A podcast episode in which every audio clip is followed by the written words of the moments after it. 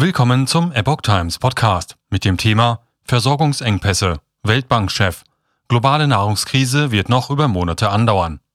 Ein Artikel von Reinhard Werner vom 21. April 2022. Die globale Nahrungskrise, die durch die Versorgungsengpässe bei Energie und Düngemittel verschärft wird, könnte sich noch bis ins nächste Jahr ziehen. Davon geht Weltbankpräsident David Malpass in einer Online-Pressekonferenz aus. Der Präsident der Weltbank, David Malpass, befürchtet, dass sich die globale Nahrungskrise, die durch den Ukraine-Krieg verschärft wird, noch über Monate hinwegziehen wird. Dies berichtet die in Abu Dhabi erscheinende Zeitung The National. Die weltweite Nahrungsmittelkrise sei schwerwiegend und treffe vor allem ärmere Länder.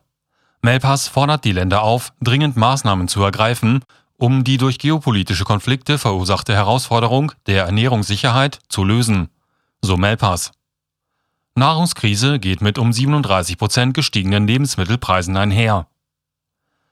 Die Menschen in den armen Ländern, vor allem in den ländlichen Gebieten, sind am stärksten von der Nahrungsmittelkrise betroffen, äußerte Malpass im Rahmen einer Online-Pressekonferenz.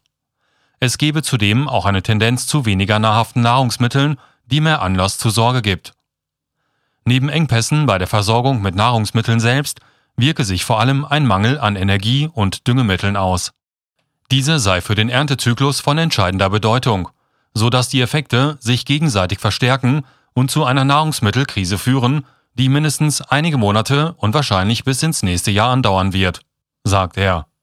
Die Lebensmittelpreise seien im Vergleich zum Vorjahr bereits um fast 37 Prozent gestiegen, unterstrich Malpass. Vorräte sind vorhanden und könnten zur Linderung beitragen. Nach Schätzung der Weltbank führt jeder Anstieg der Lebensmittelpreise um einen Prozentpunkt dazu, dass 10 Millionen Menschen in extreme Armut abrutschen. Der Lebensmittelpreisindex der Ernährungs- und Landwirtschaftsorganisation der Vereinten Nationen hat ebenfalls vor einem drastischen Preisanstieg bei Getreide, Öl und anderen Lebensmitteln gewarnt, da die Exporte aus dem landwirtschaftlichen Kraftzentrum Ukraine weiterhin durch den Konflikt beeinträchtigt würden. Malpass sieht jedoch auch einen Silberstreifen am Horizont. Die Märkte haben schnell reagiert und wir treten in diesen Zyklus der Ernährungsunsicherheit mit großen globalen Vorräten ein, erklärt der Weltbankpräsident. Werden diese freigegeben, können die Versorgungsengpässe verringert werden. Auch die Versorgung mit Düngemitteln und Energie können durch eine konzentrierte Kraftanstrengung der Länder erheblich gesteigert werden. Die Länder sollten frühzeitig damit beginnen, betonte Malpass.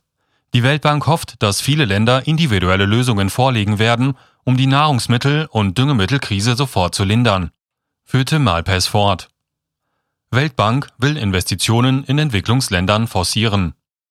Die entwickelten Volkswirtschaften könnten einen wesentlichen Beitrag zum globalen Angebot leisten und die ärmeren Länder entlasten, unterstrich der Ökonom.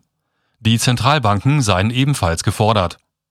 Eine der Nachteile der letzten Jahre ist der Mangel an Investitionen, insbesondere in den Entwicklungsländern. So Malpass. Es sollte politische Maßnahmen geben, um die Investitionen anzukurbeln. Die armen Länder hinken weiter hinterher, was zum Teil auf die Makropolitik der fortgeschrittenen Volkswirtschaften zurückzuführen ist. Sie nehmen in großem Umfang die Kredite auf den globalen Kapitalmärkten auf, sodass für andere Länder wenig übrig bleibt. So Malpass. Die Welt müsse dringend Lösungen finden, da die steigenden Zinssätze und die Schuldenlast die Entwicklungsländer zunehmend unter Druck setzten. Die Länder müssten strenge politische Maßnahmen ergreifen, die ihnen helfen, Investitionen ihrer eigenen Bürger und von Ausländern anzuziehen. Die Weltbank selbst bereite ein Hilfspaket in Höhe von 170 Milliarden Dollar vor, um auf die globalen Krisen wie den Krieg Russlands in der Ukraine, die Covid-19-Pandemie und die Inflation zu reagieren.